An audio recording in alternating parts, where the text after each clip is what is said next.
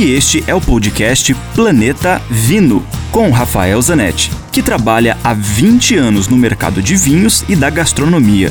Aqui a gente vai te apresentar uma coletânea com todos os comentários do Rafael que são vinculados diariamente na rádio Ouro Verde FM em Curitiba. E, esporadicamente, também teremos episódios inéditos com convidados muito legais falando das relações entre vinhos, com comida, com a música, com viagens, enfim, muitos assuntos legais do mundo do vinho, especialmente para você.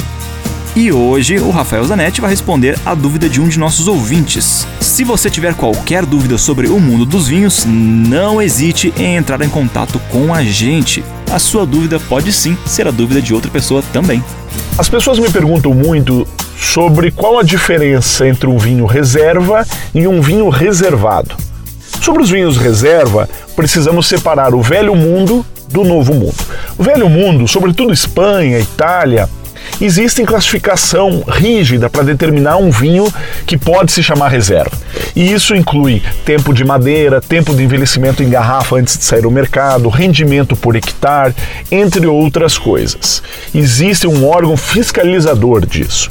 Nos países do Novo Mundo, há definição reserva ou gran reserva, enfim, ela passa pela decisão do produtor. E normalmente o produtor coloca um vinho reserva, o seu vinho que já tem algum amadurecimento, alguma passagem em barrica, ou um vinho que não seja o seu primeiro vinho, o seu vinho mais barato, já que o segundo ou terceiro vinho.